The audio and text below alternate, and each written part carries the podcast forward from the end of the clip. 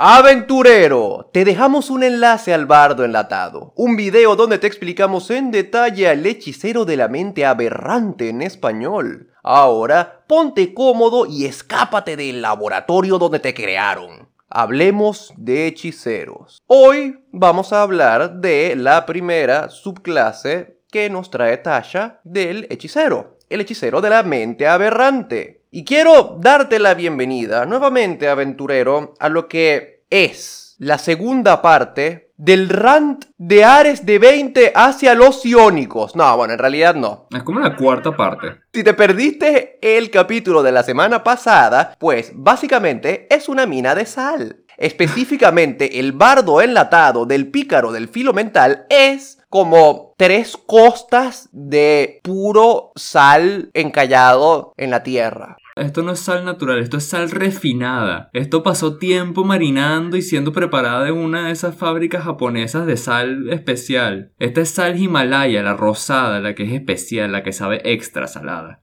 Bueno, eso es el bardo enlatado de la semana pasada. Pero hoy he decidido que, aunque este hechicero sea un ciónico, le voy a dar una oportunidad. ¿Y saben por qué? Porque yo he visto el futuro. Y Steven me está viendo con una cara rara. Pero he visto el futuro. Y hoy, aventurero, te presento el capítulo de Ares de 20, que también es la secuela de otra cosa. Es la secuela del especial de waifus. Primero tuvimos al monje waifu y ahora ya vas a ver, aventurero, tendrás a tu hechicera waifu también.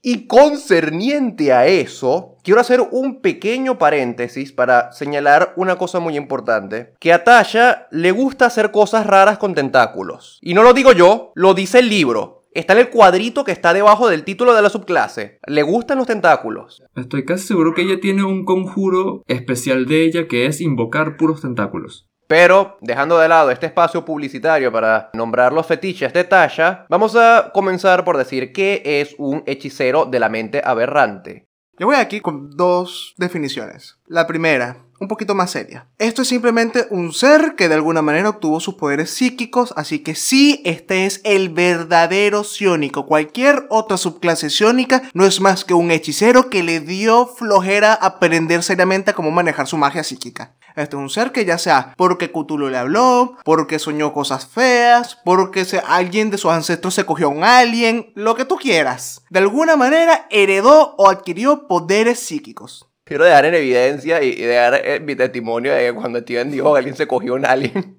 fue bastante impactante. Sí, sí, Cthulhu, sí, sí, sí, la fuerza extraterrestre, sí, sí, sí, furrería espacial, ¿qué? No nos olvidemos el siempre importante te dormiste al lado de un lugar que capaz tiene algo que ver con lo ciónico, así que de repente eres ciónico. Aquí es cuando tú te das cuenta que si te quedas a dormir en un observatorio, no te vuelves druida de las estrellas, te vuelves este ciónico. No es que te quedaste dormido en un observatorio, es que te quedaste dormido no sé, en una exposición de alienígena y no los alienígenas vino y te hizo cosas mientras estabas dormido. Aquí por fin tiene justificación el me raptaron y me metieron algo por el Así obtuviste tus poderes iónicos. Y ahí fue donde nos fuimos en mierda. Eh, nosotros somos un montón de ancianos, así que probablemente todos nosotros, menos Luis, jugamos los Sims. Y había un juego, creo que era los Sims 3, en el que a tu personaje lo secuestraban los alienígenas y regresaba embarazado. Pero solamente regresaba embarazado si era hombre. Y después tenías que criar el carajito alienígena de paso. Me encanta, me, me encanta. Bueno, el bebé alienígena que tenías era este hechicero. Y sí, gente, eso que acabamos de decir todavía era parte de la definición seria. ¡Oh, Dios santo! La definición meme, aunque no tan divertida, es simplemente alguien que vino y dijo: Mi cerebro es más fuerte que el tuyo y utilizo el 100%. Y ahí está. ¡Ay, no! ¡El 100% de la capacidad mental! Este simplemente es el que dijo: Yo soy superior que tú porque pienso más. Y resultó que sí. Lo que dice Steven es verdad. Es un individuo que recibió poderes de mente y en vez de decir voy a aprender a usar cuchillos de mentales o voy a aprender a ser un guerrero porque, no sé, quiero ser policía, alguna verga así, simplemente dijo creo que me voy a enfocar en mis poderes mentales y más nada. Y así surge este hechicero. Este hechicero es el meme del tipo este, el Big Brain, el que está sentado encima de su propio cerebro pero con la cara de Chad. Literalmente.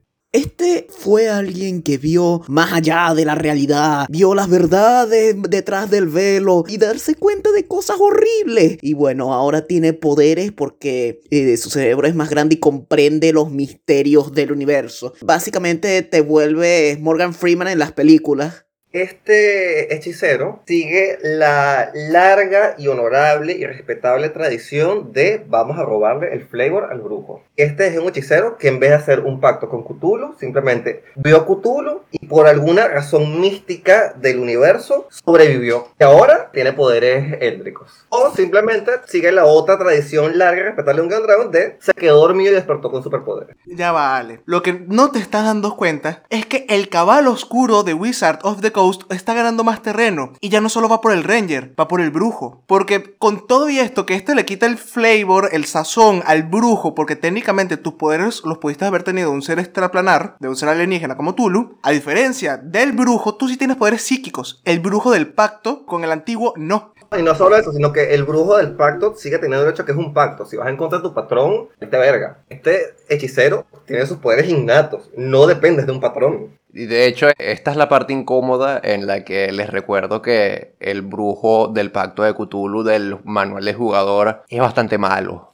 Es fácilmente el peor. Esto es un disfraz para el peor terror que ha pisado día en día en mucho tiempo. Este es el psiónico que no tiene psiónico en el nombre, pero es el psiónico que, que apareció hace mucho tiempo. Esto es de nuevo, volvió para atormentar las partidas y ser roto. Si viene al caso, esto ya es más un chiste meta, por así decirlo, de todo el canal, así que mejor vayan a ver los otros videos para entenderlo. Pero Quinta, yo no sé si es que es un zombie, un Lich King que revivió se puso una máscara y está diciendo soy quinta cuando en realidad es 3.5 o si es que simplemente es un montón de carajitos que quieren cosas superpoderosas y dijeron qué tal si practicamos necromancia y están trayendo de vuelta todo 3.5. Por ejemplo, tienen todo nuestro segmento de Ravenloft, eso era 3.5. Próximamente vienen los episodios de Fishbang, que eso era con Dragonlance, 3.5 y segunda edición. Y después venimos con el Firewall, que no sé de dónde viene, pero estoy seguro que eso salió antes. No te olvides de Everron, que también es de 3.5. Sí, eso te quería comentar, Steven, que el hecho de que las cosas ciónicas estén ligeramente rotas no es de quinta. Eso ya es una tradición ancestral de Dungeon and Dragons que no me acuerdo si en cuarta la visitamos o no, pero definitivamente 3.5 fue quien asentó esa tradición. En cuarta, el ciónico fue tan, tan malo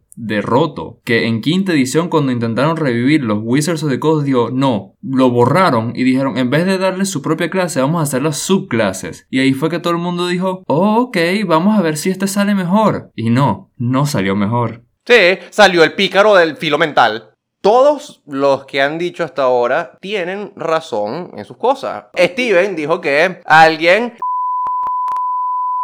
Juan dijo que este era un hechicero, no me acuerdo qué carajo dijo Juan. Yo dije que este es el base de todos los sionicos que han aparecido en subclases, pero en vez de especializarse en algo diferente, se quedó con solo los poderes mentales y dijo, me voy a enfocar en esto. Y Luis dijeron que esto es básicamente los sionicos, eh, diciéndote, esto es psíquico, pero en realidad es sionica. Y Alejandro dijo que este es el hechicero que vino a robarle el flavor al brujo. Pero yo vengo a recalcar un aspecto bien interesante de este hechicero que no se ha dicho hasta ahora. ¿Qué es un hechicero de la mente aberrante para mí? Este es un tipo que se volvió loco y de pronto podía levantar autos y derribar edificios a punta de su ansiedad condensada. Literal es un hechicero que su poder viene del hecho de que está loco o que ganó poderes locos y se volvió loco. Pero la locura es un tema fundamental aquí cuando te pones a leer el flavor de esta cosa.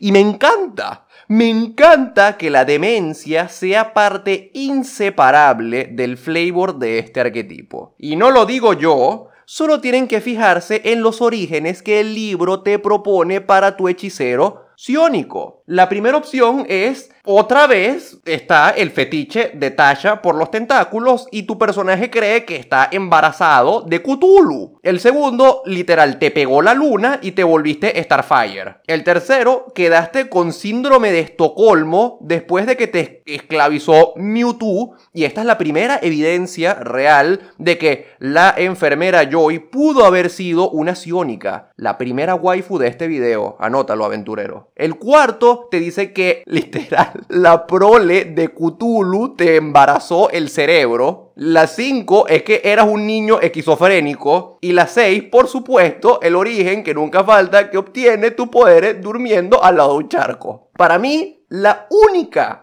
forma de jugar a este hechicero es que tu personaje esté loco. Pero no loco como los personajes gritones y exagerados de los animes. No, loco de verdad. Que tu hechicero tenga alucinaciones o escuche voces o tenga ganas de vivir en Latinoamérica. Yo como requisito para agarrar esta subclase le diría a mis jugadores que tienen que meter un efecto de locura a largo plazo en el combo. Un efecto que joda, que joda de verdad. Y con eso el personaje tiene 10 de 10 en flavor. Cuando Víctor dice que tu personaje fue embarazado por un tentáculo o cree que fue embarazado por un tentáculo, no fue un chiste nefasto de nosotros. Ese es literal el origen que está escrito en el libro. Y ustedes pensaron que lo que yo dije de que le metían algo en era chiste, era meme, ¿no? Por eso les dije, esto es de la definición seria. Y la verdad, dejando un poco los embarazos cefalópodos de un lado y dejando un poco las referencias a las películas de Alien, la verdad, locura incapacitante es un precio razonable considerando lo chévere que es mecánicamente esta subclase. Por ejemplo, podemos mencionar como el rasgo de nivel 6 literalmente se pasa por el forro la economía de puntos de hechicería. Y bueno, el rasgo de nivel 6 es más o menos una monstruosidad y en el de nivel 14 te vuelves literalmente una monstruosidad. Y hablando de monstruosidades, me encanta como ahora, como dijo Alejandro antes, todo el mundo le quiere pisar el jardín al brujo. El explorador férico con sus poderes de hadas fabulosas sin hacer ningún pacto con ninguna hada. El pícaro que obtiene su necromancia sin venderle su alma a Gasparín. Y ahora el hechicero que tiene los poderes de Cthulhu porque se quedó dormido en la playa. El brujo, literal, debe andar como soy un chiste para ti, teniendo que firmar contratos y pagando una mensualidad por su suscripción a Patreon, nada más por tener sus poderes y todo lo demás lo tienen regalado. Y ahí es cuando te das cuenta que todos en la vida somos brujos. Sí, pero en vez de poderes nos dan deuda y traumas mentales. El brujo es el tipo que paga por OnlyFans y el hechicero es el que sabe cómo conseguir el OnlyFans sin pagarlo. ¿Qué rol dirías que tiene un hechicero de la mente aberrante a nivel mecánico en un grupo de aventureros? O sea, me cuesta pensar algo honestamente mecánico, no sea poner a esto al frente y lanzar hechizos y ya, o en la parte de atrás y lanzar hechizos y ya. Esta cosa está hecha para que lances hechizos y ya. La sinergia con todas las maneras en las que puedes gastar tu punto de hechicería es para que simplemente sigas gastando tu espacio de conjuros y ya. Es que esa es la respuesta. Si tienes un mago y un hechicero, van a ser prácticamente lo mismo. La cosa es que es cómo lo juegas. Sé que el estereotipo es que mientras que el mago tiene utilidad, el hechicero simplemente hace daño. Pero como digo, mi interpretación es que esto es una clase de reacciones. Así su cuerpo reacciona haciendo efectos mágicos. Tiene sentido que si está en un combate, o sea, todas sus reacciones van a ser violentas y explosivas. O sea, que su rol mecánico es... Daño mágico. Big Boom. Explosion. O sea, su rol mecánico es ser un hechicero. Exacto. Y lo digo porque la verdad es que esta, esta subclase me parece bastante fuerte, pero no le encontré ninguna especialización en particular, más allá de ser un hechicero OP. Y, o sea, si tu personaje es un hechicero de la mente aberrante, lo más probable es que su rol dependa directamente de los conjuros que escojas. Los rasgos de este tipo solamente sirven para hacer que tu hechicero haga lo que hace con sus conjuros mejor. Y ya.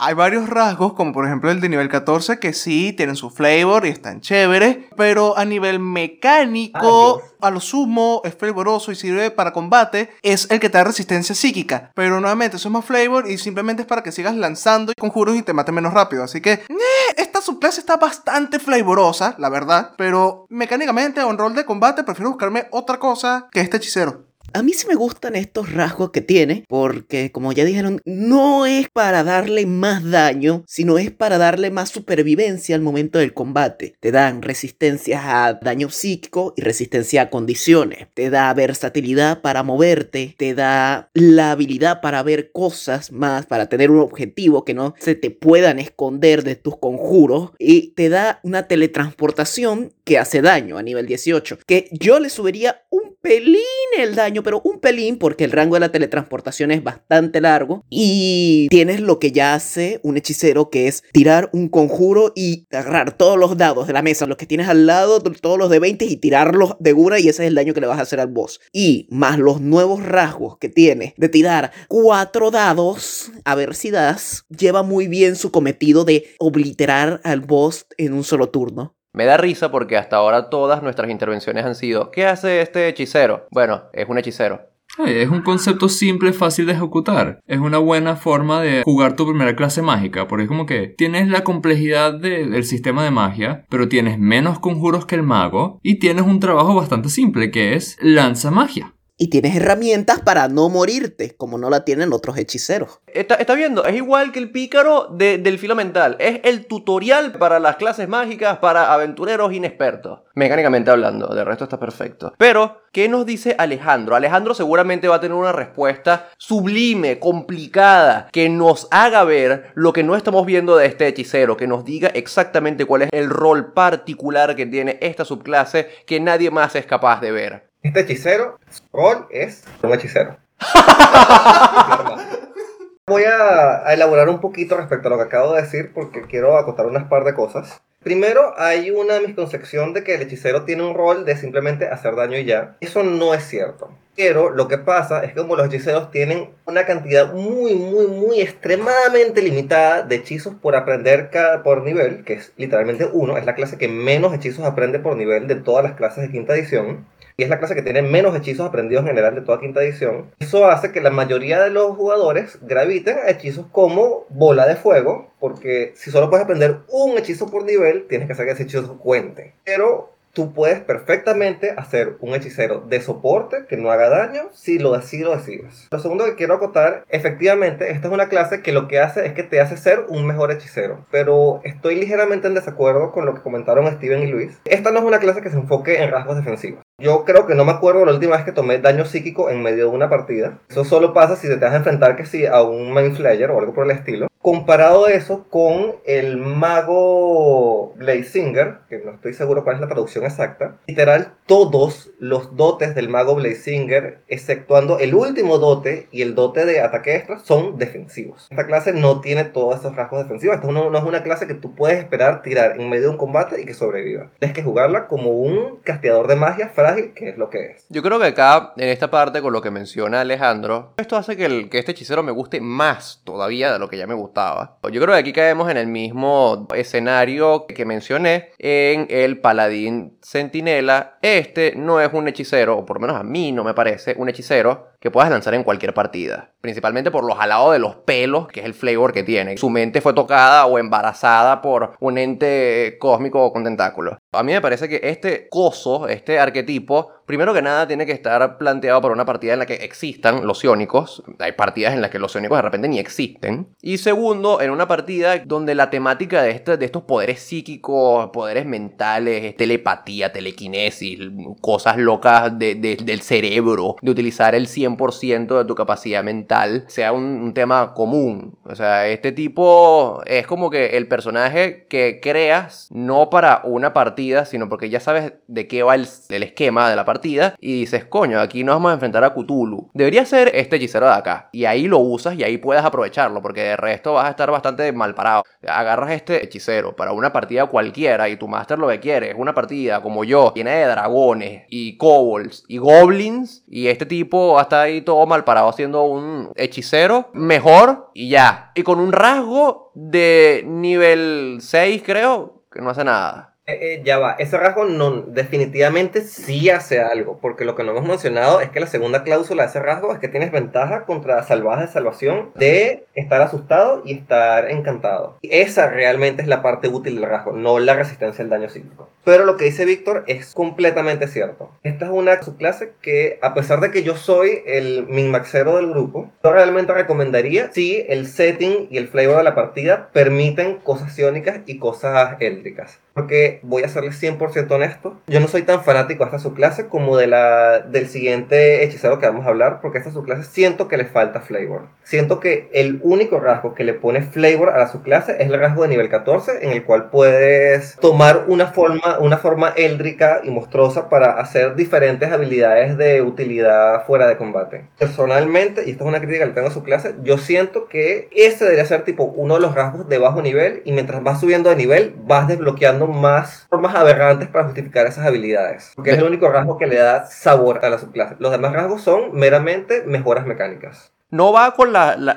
acorde a los ejemplos que buscamos el día de hoy, pero sí me gustaría un hechicero que lentamente se vaya transformando en una versión cada vez más cutuliana y horrible de sí mismo. Y hablando de los conceptos de hoy, vamos con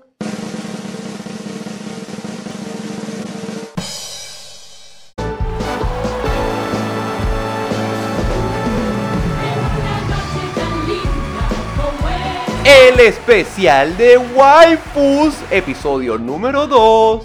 Y hoy, damas y caballeros, vamos a tener modelando por la pasarela de Ares de 20 a las psíquicas más monstruosas que pudimos encontrar en la cultura popular. Y para el día de hoy, para celebrar que estamos en esta gala tan linda, en esta gala tan hermosa, celebrando la belleza del poder psíquico y de las entidades cósmicas aberrantes, demostrando que la belleza no lo es todo, sino la mente también, hoy tengo dos ejemplos. En realidad tenía tres. Hola, soy el subconsciente de Víctor. En un video pasado Víctor prometió incluir a Gardevoir en el video de los hechiceros psiónicos. Pero como este capítulo fue nombrado un especial de waifus, he decidido bloquear este recuerdo de su mente. Así protegeré a Víctor de cometer el sacrilegio de incluir a Gardevoir como una waifu. Gardevoir es una hechicera psiónica. Pero jamás me permitiré a mí mismo llamarla waifu. Lamentamos los inconvenientes ocasionados. Ahora continuaremos con ejemplos casi igual de nefastos. Y los dos son algo robustos.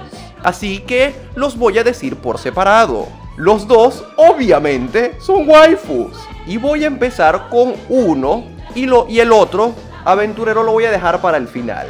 El primero iba a ser el ejemplo de Alejandro antes. Pero al final a Alejandro no le convenció y lo cambió por otro. O lo cambió por otro que también está muy bueno, que va a destacar. Pero este concepto me parece demasiado perfecto como para dejarlo ir, así que lo voy a tomar yo. Y voy a decirte, aventurero, cómo utilizar al hechicero de la mente aberrante para jugar a Lucy de Elfenlied o Elfenlied. Nunca supe cómo se dice. Y puedo entender por qué este ejemplo puede ser complicado de adaptar. Porque Lucy es simplemente demasiado OP. Sus poderes se salen de la gráfica y muy probablemente siempre te vas a sentir como una versión super nerfeada de ella en condiciones normales. Sus vectores son una cosa infinitamente poderosa que pueden hacer virtualmente lo que sea. Pero yo vengo a proponer una forma de jugar a Lucy conservando el encanto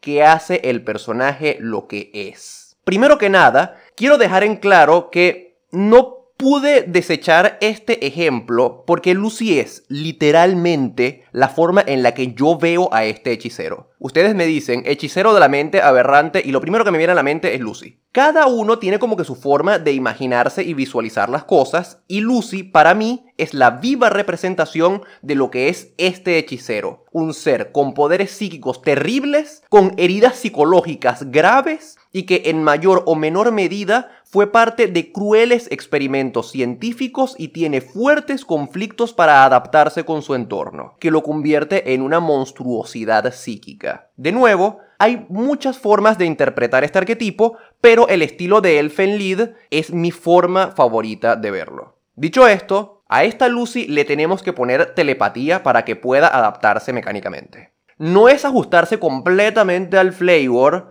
pero es un cambio menor que hay que hacerle al personaje para que funcione el, concepto y esto puede realmente manejarse sin que entorpezca demasiado el resto del concepto. Luego, nos vamos a enfocar en conjuros que emulen las cosas que pueden hacer los vectores. Esto puede sonar problemático, pero en realidad no lo es tanto, porque los vectores son tan poderosos y tan endemoniadamente versátiles que puedes usarlos para interpretar casi cualquier conjuro. Conjuros como brazos de Hadar, inmovilizar persona, trepar cual arácnido, tentáculos negros de Evard, telequinesis y mano de mago no solo son obligatorios para este concepto, sino que se explican solos. Los vectores son literalmente brazos invisibles. Y para todo lo demás, simplemente tienes que ponerte un poquito creativo. Conjuros como descarga sobrenatural y nube de dagas pueden ser cuando Lucy convierte los brazos en navajas invisibles. Usando los brazos para movilizarte,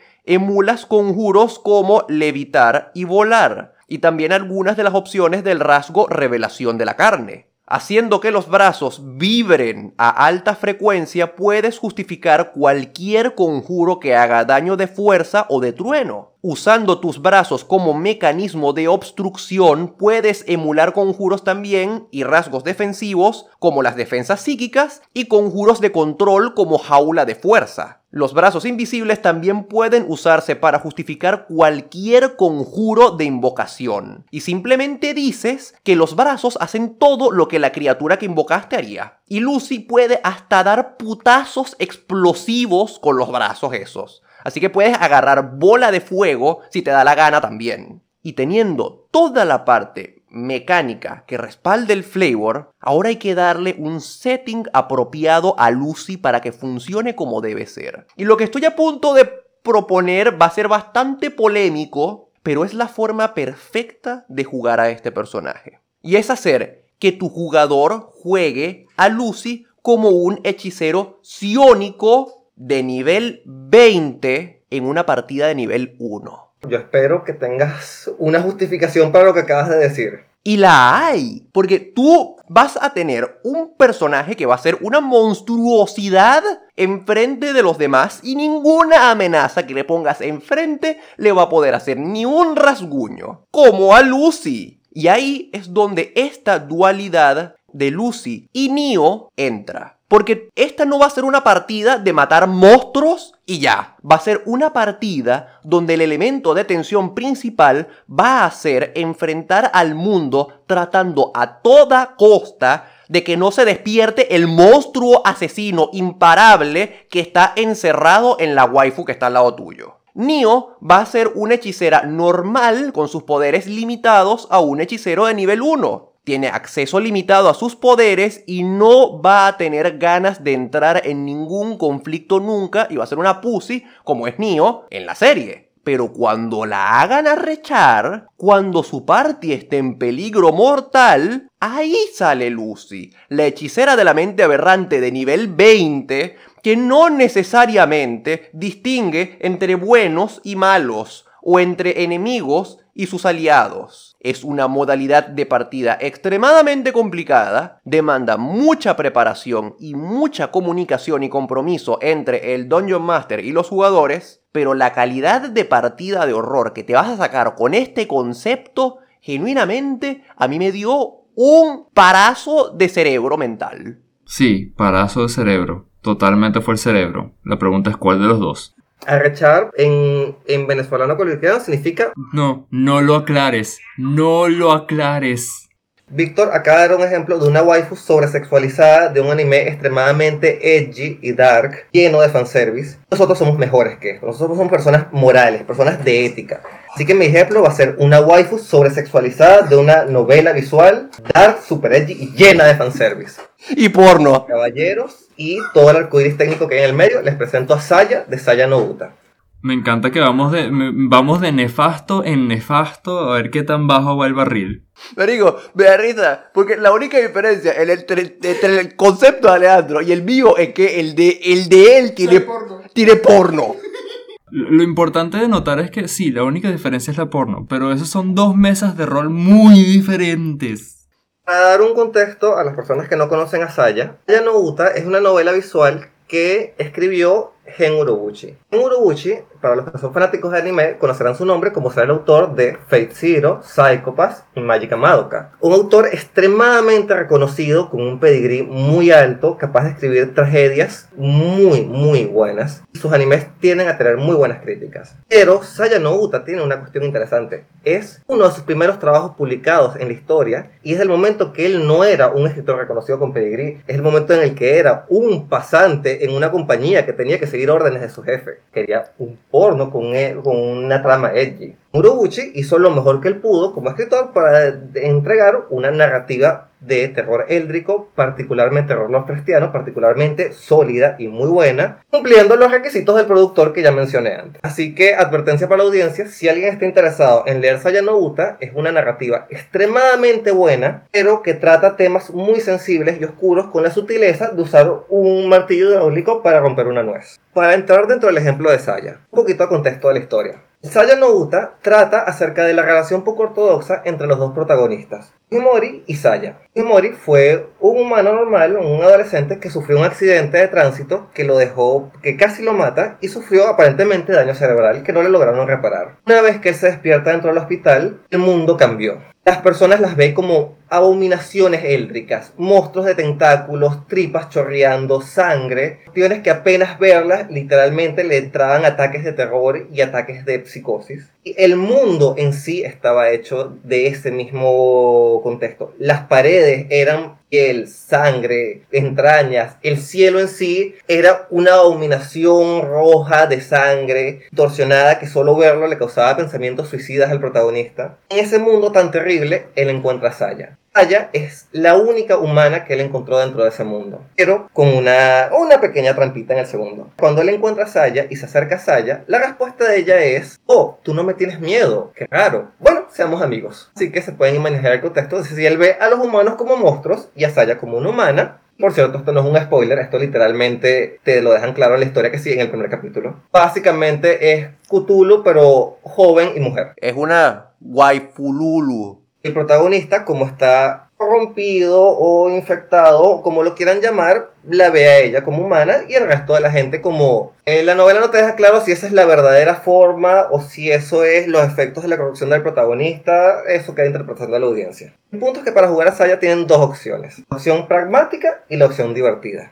Opción pragmática es simplemente decirle a tu máster que agarraste un personaje humano, obviamente humano variante porque eres ligeramente min-maxer si agarraste su clase como yo, y la forma humana es cómo te presentas ante el mundo. Ahora, la forma divertida de jugar esta subclase es quedarte dentro del lore de Saya no Uta. Y tú eres una dominación éldrica. Puedes agarrar la raza que te dé la gana y el bono racial que te dé la gana. Pero eres una dominación éldrica que infectó a toda tu parte. Y tu parte te ve como tu waifu. Pero el resto del mundo te ve como la dominación éldrica que eres. Mecánicamente hablando, el único dote que no cuadra con Saya es el de telequinesis. Al igual que Lucy, vamos a tener que asumir que Saya tiene poderes telequinéticos entre sus múltiples habilidades. Pero si genuinamente quieres jugar a Saya, las dos cosas que te recomiendo son, primero, que el dote de nivel 14, revelación en carne, no sea que te transformes, simplemente sea que reveles tu forma original y aproveches de tu forma original para ganar las ventajas que te da este dote. Y el segundo requisito es que agarres el hechizo de polimorfismo cuando llegues a nivel 7. Porque una habilidad que tiene Saya, que es muy importante para la historia, es que ella puede transformar a otras cosas en entidades éldricas. Obviamente, polimorfismo solo transforma al objetivo del hechizo en una criatura del tipo bestia. Ahí tendrías que hacer un tipo de concesión con tu máster en que si transformas a un enemigo en, no sé, un ratón o un sapo, sea básicamente un ratón, un sapo éldrico, que mecánicamente hablando sea igual al enemigo que sale dentro del Monster Manual. Y si transformas un aliado tuyo en un tiranosaurio rex, no es que lo transformes en un tiranosaurio, es que lo transformas en una abominación éldrica que puede morder al enemigo cuatro veces y meterle tentaculazos en vez de colazos. Pero mecánicamente hablando, sigue siendo un tiranosaurio. De resto, todos los demás dotes de la subclase son justificados en habilidades dentro de Saya, como la resistencia a cosas psiónicas, hay múltiples habilidades Saya que puedes justificar con hechizos, y estos son los dotes que te da esta subclase. Realmente el hechizo de eh, los tentáculos negros de Edward eres Saya. Tienes tentáculos. No tienen que ser los tentáculos de Edward, pueden ser tus tentáculos. Y ahí pasa nuestra segunda Miss de esta noche, Saya, con su vestido tentaculoso hecho de carne. Y quiero decir que el concepto de Alejandro me encanta porque Alejandro también te está proponiendo muy atrevidamente un esquema poco ortodoxo para una partida, porque para hacerlo como una partida del juego, toda la party tiene que ver a el resto del mundo como entidades éldricas. Eso quiere decir que todo el mundo va a ser una, una pesadilla Lovecraftiana. Y la única que se ve normal es Saya. Entonces, eso, eso también se puede jugar bastante chévere porque realmente los jugadores nunca van a estar interactuando con el mundo real, sino con cómo ellos perciben el mundo real. Eso está bastante interesante también. Brutal para un juego de Ravenloft. Sí, parece un dominio del terror de Ravenloft. El señor oscuro es Saya. Lo que plantea Víctor es exageradamente divertido y me encanta esa idea y me fastidió un poquito que no se me pensó. Lo que yo pensé era como un término medio entre ambos conceptos.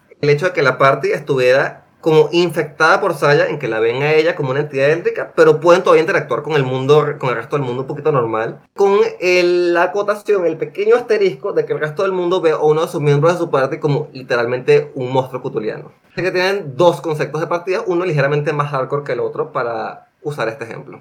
De hecho, aprovechando lo que dice Juan de, de, Ravenloft, que tenemos un montón de videos de Ravenloft en el canal Aventurero, esto podría ser no un dominio del terror al que los jugadores llegan, sino que podría ser un nuevo tipo de dominio del terror, tipo como el carnaval, que ya tratamos en un video anterior, que el dominio del terror venga y se mueva con el Señor Oscuro. El Señor Oscuro es Aya. Y las personas con las que entabla una relación se vuelven parte del dominio. Entonces el dominio del terror en realidad es como una zona alrededor de Saya en la que solamente afecta a las personas que están con ella.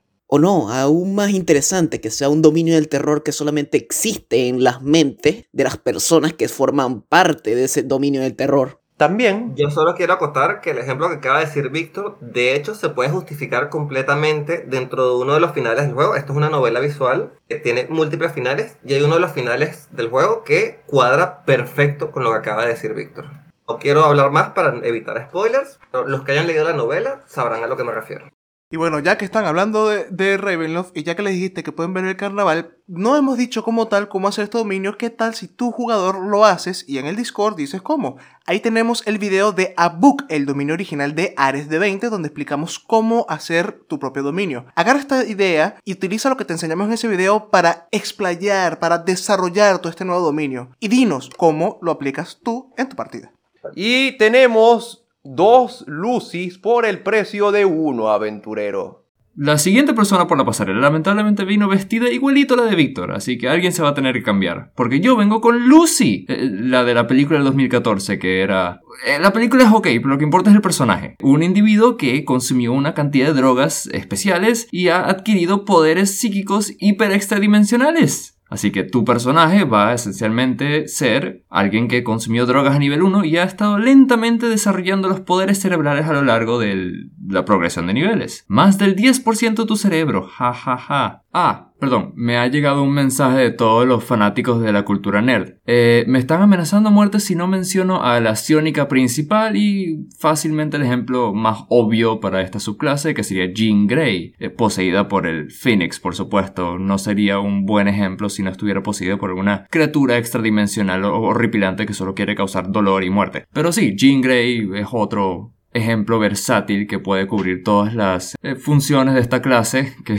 bueno, como habíamos dicho antes, es ser hechicero pero con poderes mentales. Y su como desarrollo a lo largo de los niveles puede simplemente ser que está lentamente despertando el Fénix, que es una opción mucho más amigable a una mesa pública que estás consumiendo drogas cada nivel y estás subiendo de poder. Pero bueno, de hecho, muchas entidades Lovecraftianas como Nyarlathotep o Astur son bastante similares a, lo que vendría siendo la entidad Fénix en el universo de los cómics de Marvel. Así que eh, un tocado por el Fénix, como lo es Jean Grey, es básicamente casi lo mismo a un tocado por las entidades cósmicas de Lovecraft. Si no quieres ponerle fuego a tu concepto, porque los cómics de Marvel, este, la, entidad Fénix siempre, siempre se representa con fuego. Si no le quieres poner fuego, puedes agarrar y plantearte hacer el sacrilegio y utilizar a la Jean Grey de la película de X-Men 3. Pero Víctor, ¿de qué estás hablando? Ahora tenemos esta nueva metamagia que me permite cambiarle el elemento a todo lo que hago, así que simplemente digo que todo es fuego ahora. Es cierto, no hay que hacer sacrilegios. Bien, Juan, ha salvado,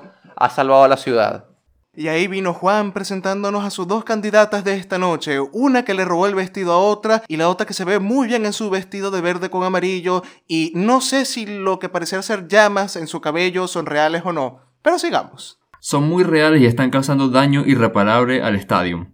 Antes de empezar con mi ejemplo, aventurero, no te vayas porque en principio mi ejemplo no es la waifu. Mi ejemplo es y aunque diga mago, es un hechicero. Mi ejemplo no es nada más ni nada menos que Malzahar, el enviado del vacío. Este fue un tipo que, estudiando la magia, se encontró en el desierto de Shurima, fue y Katia, se encontró con el vacío y dijo, mmm, como que esto es lo que tiene que hacer. Le entró la locura, una esquizofrenia y bueno, nada más miren su biografía que es Malzahar, un fanático mago vidente dedicado a la unión de toda vida, está convencido de que el nuevo y emergente vacío es el camino hacia la salvación de Runaterra. El vacío es como este espacio exterior donde habitan seres extradimensionales que lo único que quieren es devorarlo todo. Así como estas entidades que mencionaba Víctor de Cthulhu, Nia, bla bla bla, no me sale nunca el nombre. Y en pleno desierto de Shurima,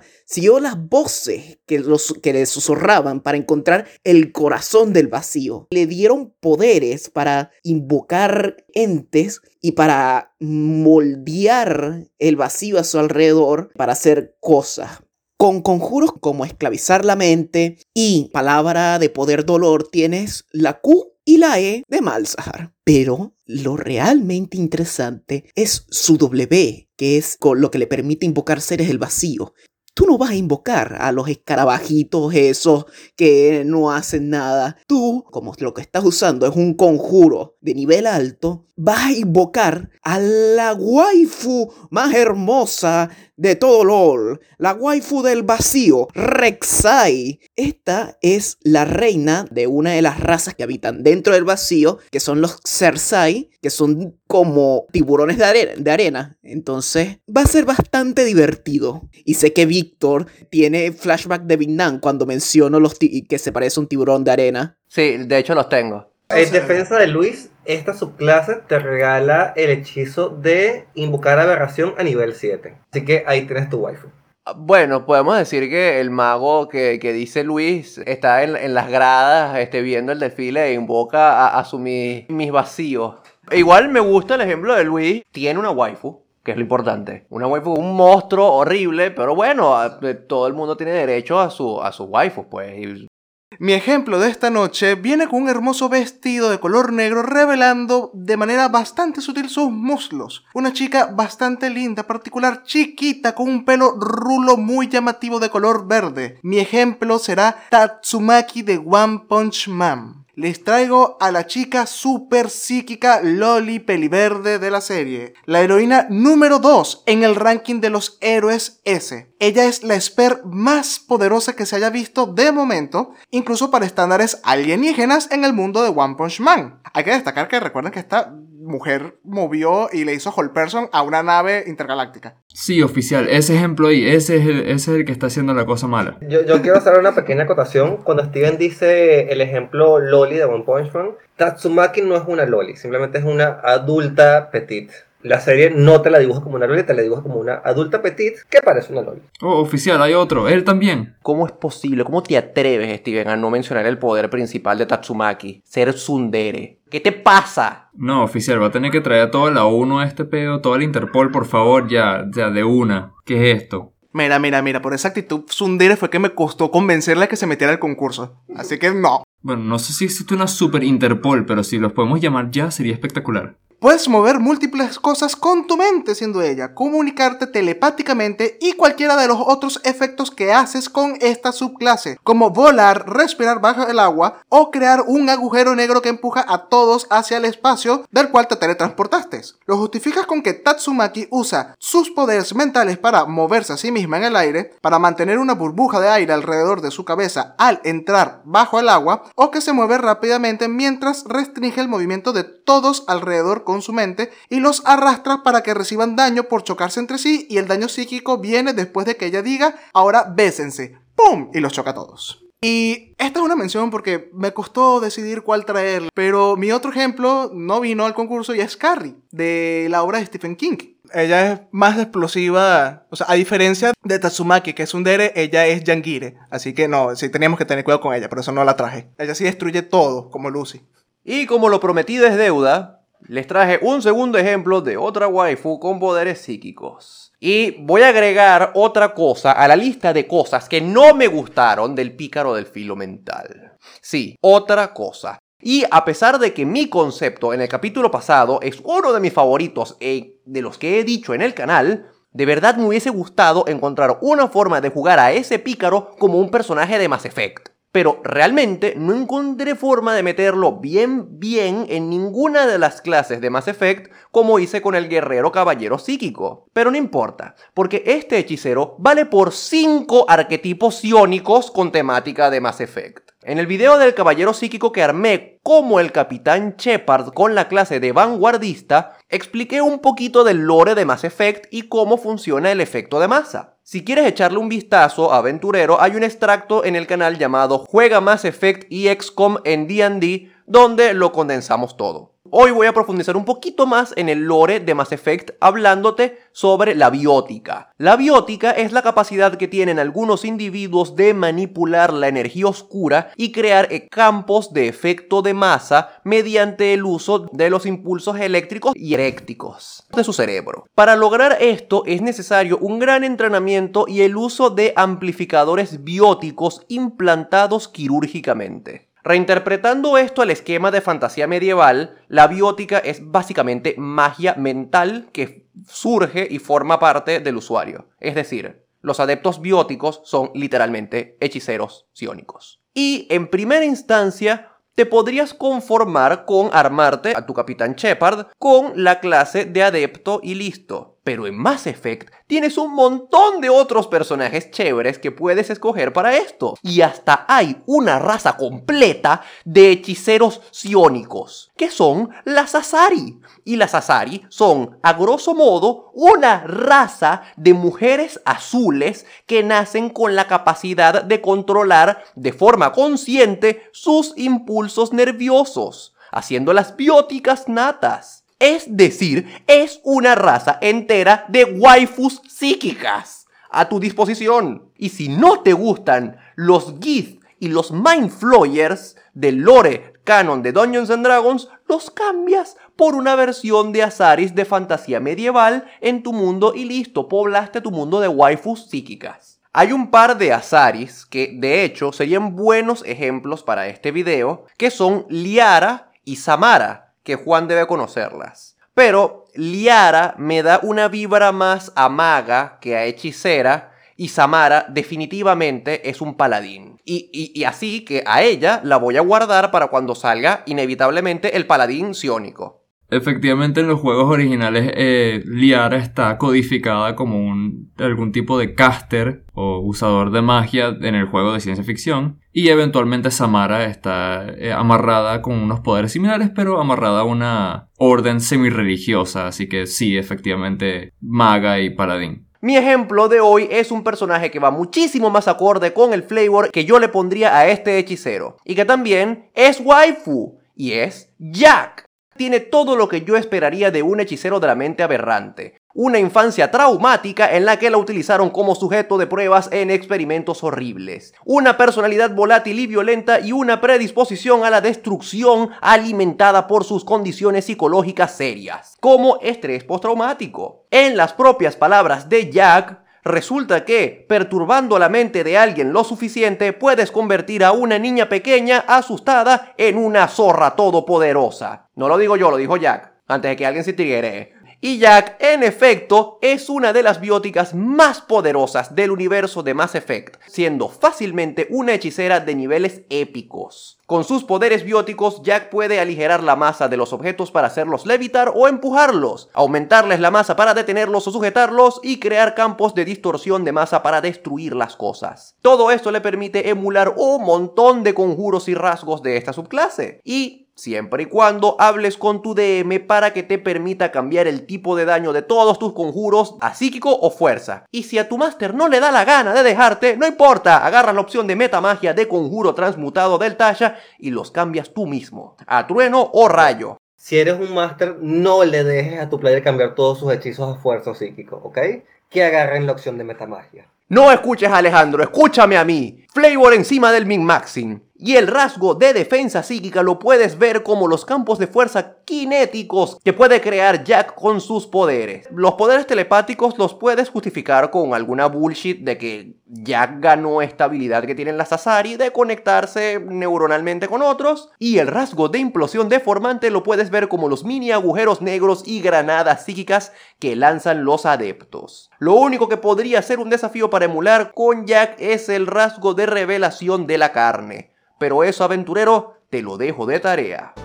Y dime, aventurero, tú que nos escuchas, vota para escoger a nuestra ganadora, Miss Sionica. ¿Quién te gustó más? ¿La waifu psicópata con trastorno de personalidad? ¿La humana poseída por un fénix psíquico? ¿La aberración porno en un mundo horrible? ¿La invocación aberrante que es tu buticol a invocar? ¿La loli psíquica legal? ¿O la raza de pitufas psíquicas? Dinos, ¿cuál fue la que más te gustó? Las votaciones se llevan a cabo en el Discord. Ve y coméntalo con los demás. ¿Cuál Miss de esta noche, cuál waifu te gustó más? O mejor, coloca en los comentarios cuál personaje propones tú para waifu de esta noche. No olvides suscribirte y si te gustó este video, compartirlo. A ver quién más está inte- interesado en votar. En el siguiente capítulo de la Masterclass vamos con la siguiente subclase del hechicero. El hechicero que es maníaco obsesivo compulsivo. ¿Y quién mejor para hablar de este hechicero que nuestro brujo, amante de Mecanus, que también es obsesivo compulsivo? Juan, ¿qué puedes adelantarle a la audiencia del próximo video? Eh, tiene cero sentido porque el orden no controla el tiempo, pero bueno, eso es otro problema para más tarde. Mira el siguiente video, te aseguro que si tu máster no nerfea a tus amigos, tú podrás hacerlo. Compártelo con tus amigos y adviérteles que tú serás el nuevo árbitro absoluto de la partida. Nos vemos en el siguiente video. Otra cosa que mencionar era algo que se me ha olvidado, así que vamos a seguir adelante. No, es que esa fue la parte en la que llegó el, el hechicero de la, de la mente aberrante y para hacerse más poderoso le chupó los pensamientos a Juan. Ah, no, el hechicero también me está chupando la mente a mí.